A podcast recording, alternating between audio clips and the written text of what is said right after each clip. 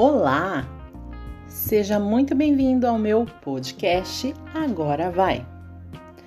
Que bom que você voltou e eu espero que esteja curtindo o meu podcast.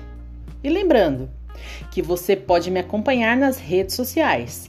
Basta pesquisar Tata Bueno Agora Vai. O meu Instagram é Tata Logomania e eu também estou no TikTok e no Kuai. E vamos ao episódio de hoje. E eu começo te fazendo uma pergunta. Você tem fome de quê?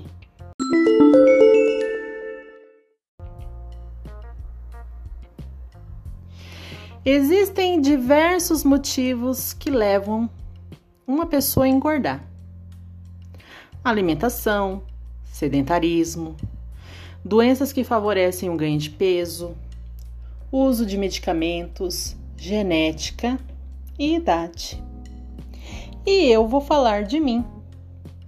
Em primeiro lugar, até o dia que comecei de fato engordar, eu era uma pessoa magra, mas que devido às pessoas tóxicas que me rodeavam, eu me via gorda. Cresci ouvindo que teria que cuidar eternamente da minha alimentação porque eu tinha tendência para engordar, porque puxei para a família do meu genitor. E desde criança eu recebia apelidinhos que sempre são dados para crianças gordas. E eu não era, repito, não era gorda. E sei disso porque tenho fotos dessa fase e da adolescência também mas eu era tão bombardeada por esses comentários, era muito, muitas vezes como se fosse uma lavagem cerebral.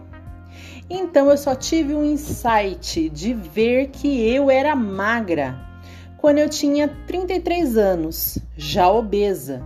Revendo essas fotos e passei a me questionar desde então por que, que eu acreditava que era gorda. Mas, tendo como foco a alimentação, afinal, o nome desse podcast é Você tem fome de quê? A minha alimentação, até o dia que casei, era algo muito controlado, fracionado. Mas hoje eu me lembro de alguns episódios de compulsão alimentar que eu já tinha nessa época. Quando eu estava só em casa, mesmo sem fome, me entupia de algumas comidas, muitas vezes fazia isso até passar mal. Mas eram muito esporádicos, afinal, dificilmente eu ficava sozinha em casa. Depois que casei, posso dizer que abri a porteira e literalmente comecei a engordar. Quando fiz terapia na primeira vez, e comentei sobre a relação de amor e ódio que eu tinha com a comida, a minha terapeuta disse que isso se parecia muito com compulsão alimentar e eu fui a fundo saber mais sobre ela. Pela primeira vez, escutei que eu comia as minhas emoções. Passei a reparar que eu comia compulsivamente quando estava estressada, quando estava muito ansiosa por algo e eu sou uma pessoa muito ansiosa, com a mente muito inquieta. E não é fácil lidar com a compulsão. Eu a comparo como uma dor de barriga.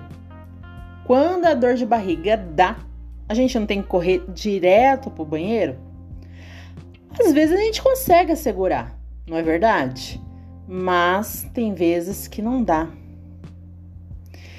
E a compulsão é bem parecido. Se a gente não tem uma ajuda externa, a gente cai na tentação. Eu já consegui controlar a compulsão alimentar por quase um ano quando eu fiz a dieta do CAN. Quando deixei de fazê-la, fui aos poucos recuperando uns poucos dos quilos perdidos. Mas nesse processo, eu passei por algumas situações muito estressantes situações que mexeram muito com a minha mente. E a partir deste momento foi ladeira abaixo. Eu me entreguei, recuperei todo o peso perdido. E quando veio agora essa pandemia, eu ganhei mais 10 quilos. Hoje eu tenho menos episódios de compulsão alimentar, porque a minha relação com a comida está mudando. E o protocolo Haltery que faço atualmente é uma ótima ferramenta para me ajudar nesse processo.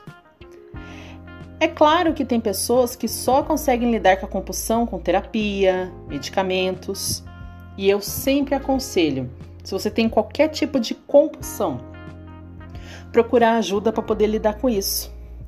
A vida é tão curta para a gente passar dias, semanas, meses e anos se sentindo culpado, derrotado e, sinceramente, eu queria ter descoberto tudo o que eu sei hoje antes, mas, enfim, se apareceu agora, então vamos trabalhar.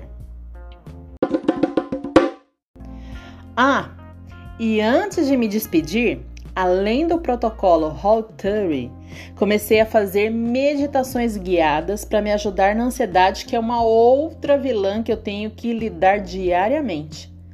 Mas isso fica para outro podcast. A gente se vê em breve, tudo bem? Até mais, beijos e tchau, tchau!